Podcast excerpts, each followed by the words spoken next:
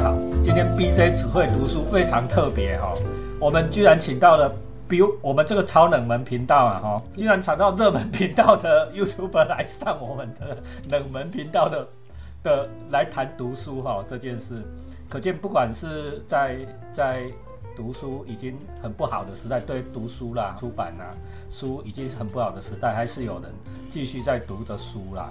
这个很有趣啊！我们今天请到的是莫刊大大哈、为什么会找到莫刊大大？是因为立方找来的，立方是我们老老朋友了哈、啊。莫刊大大，他的刊很难写哈、上面两个王，下面一个木头的木，莫刊大大来跟我们分享苏珊桑塔格。我这是应该是我这一辈的文青在读的书哈。苏珊桑塔格大神啊，哦要叫苏珊大神，你们现在大家叫苏珊阿嬷的书来跟大家分享。其实内容还蛮严肃的，好，我们试着比较把它轻松一下。我们请莫刊大大，谢谢。啊 哈哈哈哈！老老老老老师好，地地方好，大家好。对，我我是莫刊，然后对，就是一个喜欢探探探探索故事，对，对，编剧跟导演都自己有一个小小的频道。对，哦，不是小小的啦，这个比那个十倍大哦。对就是就是呃，就是。李李郎跟跟我讲说，就是呃老老师有有有，就是想纯粹聊香啊，嗯。哎、欸，我好像我我真的就是被拉拉着来才哎、欸、才开始读这本苏珊桑塔格那个反对阐释非常好，所以我觉得好像真的可以邀来跟老师一起聊聊这样。反诠释的哈，反诠释反对阐释的哈，对对对，翻译的名字啊，这是我们很久很久以前的。先为我们介绍一下这本书。嗯，他是那个桑塔美国的一个呃，他的名下应该是一个女学家，嗯，然后呃，然后也是一个小说家，那分身份非常复杂，然后他的一生非常的 传奇，哎，就是太，然后又又就是讲比他的小说写的好非常多非常多啦，哈，对对对，所以下来的都大概都是一些这些评论作品啊，不管是社会政治的评论或者是美学评论。艺术的评论哈都是非常经典的哈，比较有名的，比如说《旁观他人的痛苦》了哈，嗯，所以这个是一入门，大概是从这一本开始读了哈，啊会读到反权势、反阐释，这个已经算是读了几本以后 才会选到这个，这比较难一点啊。莫刊啊，阐释这本书是呃，就我是反而是我接触桑塔格的第一本。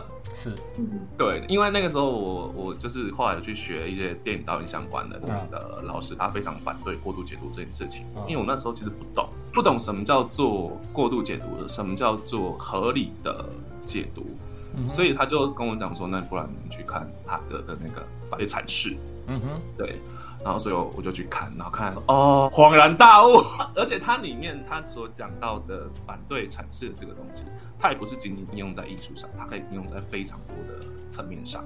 嗯哼，好。对，那我们因为我们时间很短啊，先我们先从主要的概念什么，为什么叫做反对阐释，能不能有一些例子来跟我们讲？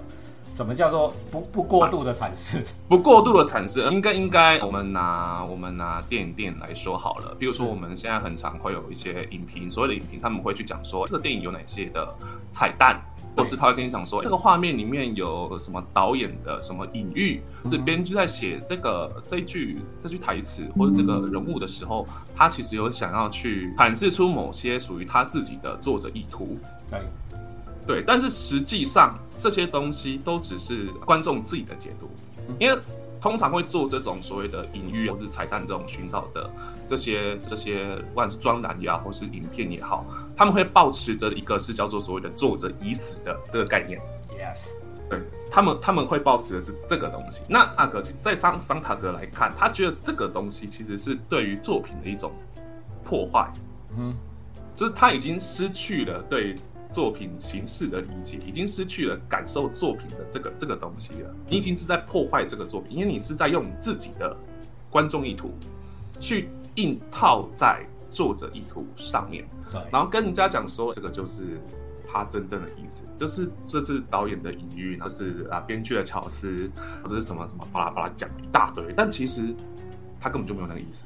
没错啊，因为我们自己也干这一行。我举一个比较大家应该耳熟能详的例子，前几年学测对不对？学测不是都会写一篇文，都会选文章让人家做阅读测验，对不对？结果阅读测验考完了，公布标准答案呢，记者又去采访那个原作者，说原作者，哎，抄到原作者说，我根本没有那个意思，就是说你的答案 A B C D E 里面根本就没有我想要表达的意思，我写这份作品就只有这个意思。这个 这个就是刚才莫刊讲到的所谓过度诠释的问题啦。对对对对。老实讲，就是说，因为我自己也做编剧嘛，莫刊应该也是做编剧。我们。这一行，老实讲，就是说很讨厌这种人家。我跟你讲，我我自己都这样讲。我也跟立方上课的时候，我也跟他们讲过，这三流的，你写不出小说的人才去评论小说啦，你搞不出戏的人才去评论。你三流的。我根本没有那个意思啊！我们戏当然有作者作者的意图，对不对？对，作者的意图我表达完了，我我全部都讲完了。我想讲的讲在戏里面了，你凭什么用你自己的观点插在我的作品上面，说我一定有那个意思？我根本就没有那个意思，对吗？来继续。就这个东西，但是这个东西的它的一个起源，其实是因为最一开始就是对艺术这种东西，其实我每次。那个概念其实很怎么讲啊？提到的是那个柏拉图跟亚里士多德他们两个对于艺术的这种理解。那柏拉图来讲，他就觉得说，这个艺术就是所谓的，它就是模仿嘛，就是一个能够以假乱真的一种模仿的模仿的东西。对他，对他没有一个什么意义。但是亚里士多德是反对这个，他觉得说，艺术有是它是有它的价值跟进化的效果。就像他是诗学里面讲，他说。悲剧是可以通过引发怜悯跟恐惧，让这些情感得到一个疏泄或是净化的一个效果。对，对，那变成是西方他们一直将这艺艺术理论跟思考放限定在这空间里面。也就是说，我今天我要证明 这个艺术是有它价值的，所以我去赋予它价值。就是我我我是我是要来反抗你的所谓的艺术无用论这个东西，所以我帮这个艺术附加一个价值，让你告告诉你说，没有这个东西它不是完全没用，它有它自己的价值存在。那久了久而久之之后，它然后一直到了到了现代，上可是说，当代对于阐释的那个行为热情，它常常是由于对表面之物的公开的敌意或是明显的鄙视所激发的。嗯，我是要为了去批评这个东西。为了或是为了我要驯服这个东西，我要让人家知道说我懂这个东西，所以我去对它进行阐释。对，可是实际上你根本就是在挖掘跟破坏它的文本，你一直想要去挖它后面出来的所谓你的你挖掘到的所谓的真实的东西，这个所谓的浅文本，你要拿这个东西去替代原本的内容。对，对，就用现在网络流行用语来讲，你不就很会？对不对？我每次读评论的时候，我我我们戏做完，文章小说做完，一大堆莫名其妙的评论出来，你不就很会？啊，你很会，不是自己写一本？好，比如说，我我举我真实有发生过的例子给大家，大家大家参考。我在很久很久以前，十几二十年前，先写了一本小说，里面有男男的情节，好，就说。有男关于男男的情节，我放那一段，老实讲哈，我当时放一段是有趣而已，纯粹就只有有趣了，它只是增加剧情的丰富性嘛，好，有男男男，有男女女，有男男，这不，纯粹就只有有趣。我这个人个性就是这样，就纯粹就是为了有趣。啊，结果呢，后来要打书，哦，啊，打书要上电台宣传，哦，都约好了哦，很隆重，怎么样，schedule 都排好了，结果 T M 去到那个电台。结果那个电台主持人是是是 gay，就是同事，同事没有意见哦。他说：“哎，你这个是恐同，叫我回家。”我说：“你 T M 呢？我不能骂脏话。”就就是对，因为每每个人的生长的环境其实就是都都不一样，但是就是其实大部分人他们其实很难去理性的去看待一件事情的单纯的那个形式。对他们会觉得你这个东西就是一定有一定的想要想要讲的意图或是内容在里面，不要以为我们看不出来。对呀，你不是针对我吗？我讲把新娘针对你呢，你什么角色啊？你不就很会？对啊，我我现在是从作者的角度来讲是这样子，但是评论也有他评论的读者，评论有评论的读者。莫看你觉得评论的读者到底是想干嘛？他如果没有读者，他也不会写这种鬼东西啊，哈，对不对？就我来讲，评论就是二创，它是二次创作。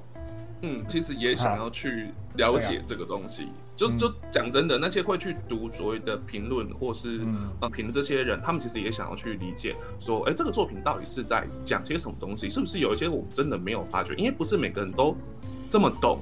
那今天有一个人发了一篇这个文章出来，然后去看，然后发现，对啊，好像真的是这样子，就会觉得这个人讲的是对的，这个人讲的是对的。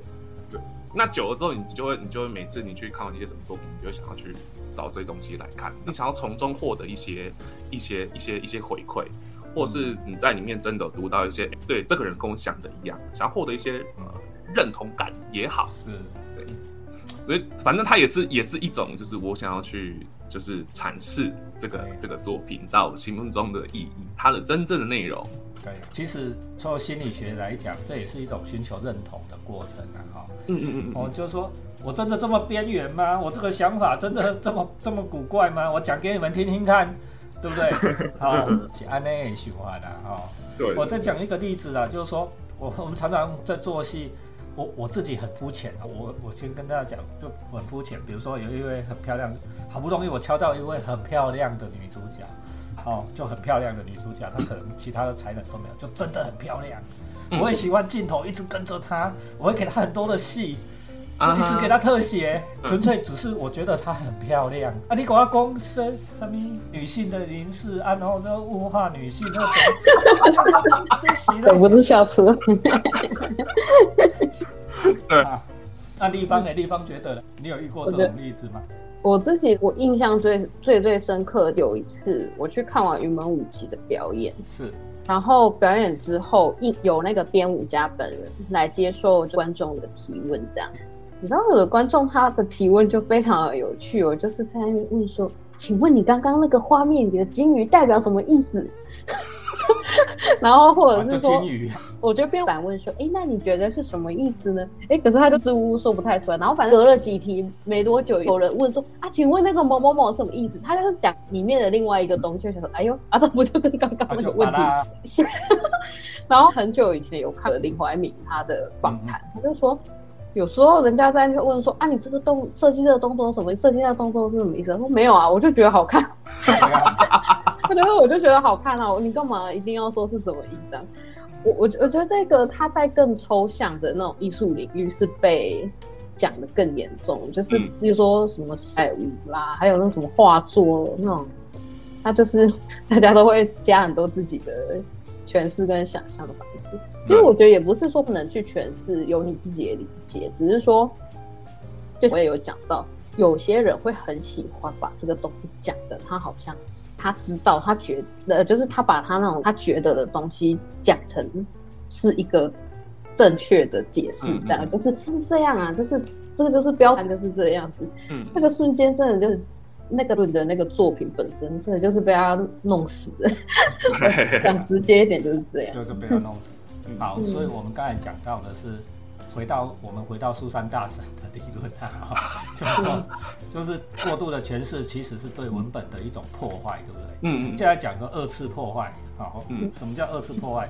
我们知道有人这样搞我的作品，从又回到作者的角度，我知道有人会这样诠释作品哦，所以我第二次在做的时候，我又我又在做的时候，嗯，我真的就去闪那个东西，或者是故意去强化那个东西。知道我的意思吗？那个戏就会更进一步的被歪掉，你的文本会进一步被歪掉，会离开艺艺术创作的初衷，就是回，就是像我们刚才讲的，不管是柏拉图或者是亚里士多德理论，不艺术创作有一个初衷，对不对？不管是你是模仿自然、模仿上帝，或者是你对艺术理念的的。的实现，对不对？你会因为这种过度的诠释，对你反过来反身性又回来，对我们的作品做二次的破坏。OK，这点我还蛮有感的。对呀，这点我我在近现代的艺术，比较后现代艺术这一块，我很有感，就是说，你知道有些艺术它它可能就是为了想要去闪老师你刚刚提的那种，啊就是人家去给他解，所以他故故意给他解构，让它变成没有意义。可是他他反而可能他这种东路线发展到最后，就会又反而被那种解构的形式还有绑住，他整个东西就是变得呃怪怪的这样。他在反正阐释里面提到那个康康普杂技，对对对对对，嗯，它是一种一种新的艺术风格，为了要破坏，那个过度诠释啊，哈对，所以他用那种他脏的那种表现方式，然后直观的让你知道，你就会发现，哎，你有东西可以挖。解构解构的人，对。我现在要解构你，对，吗？可是这样就就变成艺术，要一直在逃逃离那个那个那个阐释，所以上个他才会讲说，阐释是一种对艺术，就是智力对艺术的报复，同时也是对世界的报复。对，对啊。没，错，就破坏殆尽，把意义破坏殆尽，对对意义就在这里面消亡了啊。对。我我们讲浅白一点，因为我们观众白一点，啊浅白一点啊，就我我刚才举的例子，比如说我讲那个关于同志的问题，对不对？嗯嗯嗯嗯，很会讲说，哎呦，根本不不恐同，对不对？我下一次在做戏的时候，我就随时随地都会出现彩虹，你们不莫名其妙吗？对你知道我的意思吗？对不对哈？就是你你对你艺术的初衷就歪掉了。你每次在做的时候，你就想到说有人会过度阐释，那我是不是要离远一点，要小心一点？对，对，对，对，对，对，对，对。尤其是在现在这个政治正确这么强的时代，对，对，对，对，真的不是这样吗？这不是另外一种形式的自我审查吗？对啊，深色学不是我们搞艺术最讨厌。你讲到深色学很讨厌，对不对？但是你有没有想到，你的过度的诠释，可能是形成另外一种审查制度，就发出来。对，莫刊是不是这样？对。很很长就会对现现现现在来讲那种状状况会越来越严重，对呀、对啊，你最近有没有看到什么？就是对于苏珊桑塔格很符合苏珊桑塔格讲到的现象，或者像我开心就是有，就是呃，因为我自己我有在看剧，然后就是他的一些一些粉丝，他就会针对，比如说你看舞台嘛，还是看看嗯电影、电视？自布莱戏这些都有，啊、都有。我知道你对不带戏专家啊，哈。到专家 啦。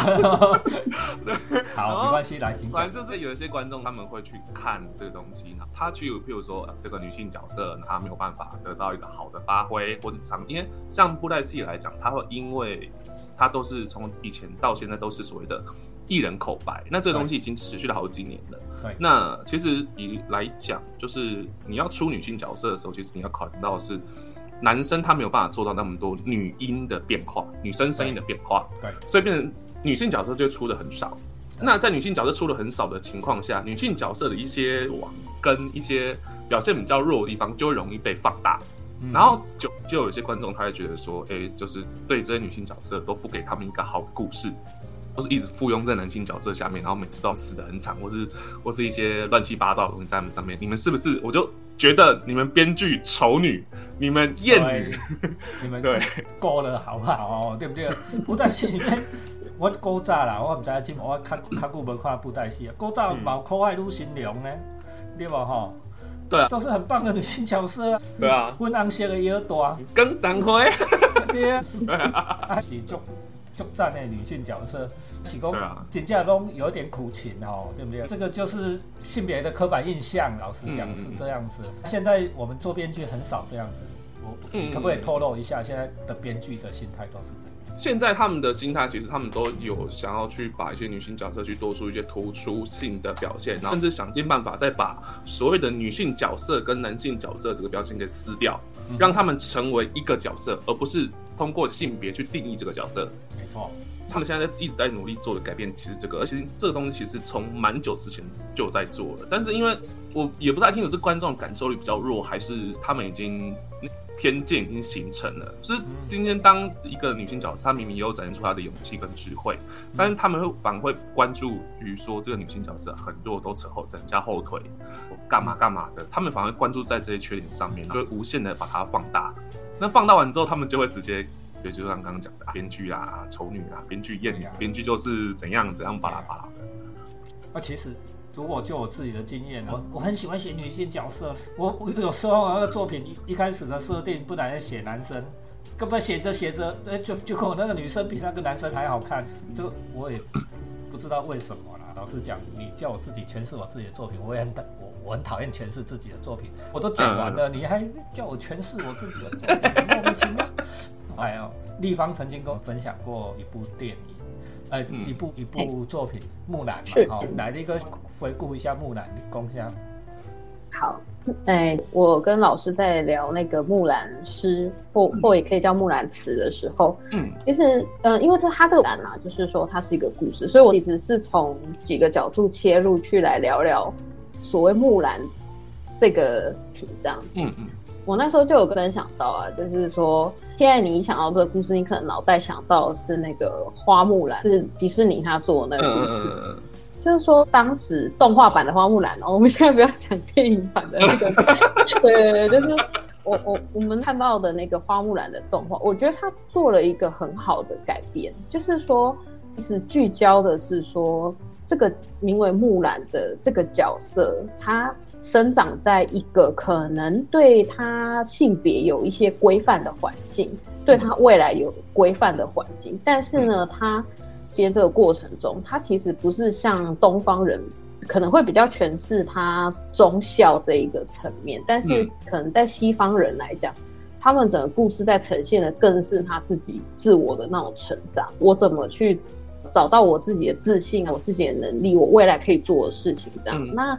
这个东西我会觉得就是一个蛮好的观点，因为我印象非常深刻，因为我那时候在找资料的时候，就那个导演是有参与很大量的改变。不要再又讲到导演去了啦。对啊，反反正 他我们这一集会周录不完。哎，周录不完啊！反正反正呃，我觉得木兰那个改编很好，这个真的是无关，今天木兰是男是女都没有关系，他的那种属于他的自我成长，跟他的性别是完全无关。对，我是英雄，不是女英雄。对对对，这是重点啊！我是英雄，我们就是 就是做一个英雄的故事。你为什么一定要把那个性别角色的刻板印象套在上面呢？对对对对对，大加个女。当然 当然，这里也有一个危险性，当然讲的这个事情，说不定这一个剧作家根本就没想过这个。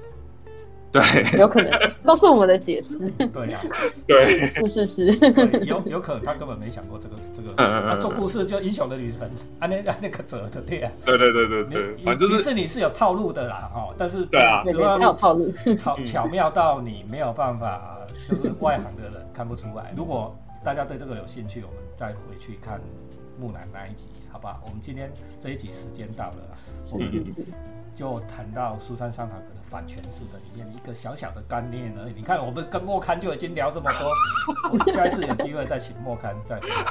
好好好好好，好，谢谢大家，谢谢，谢谢，拜拜，拜拜。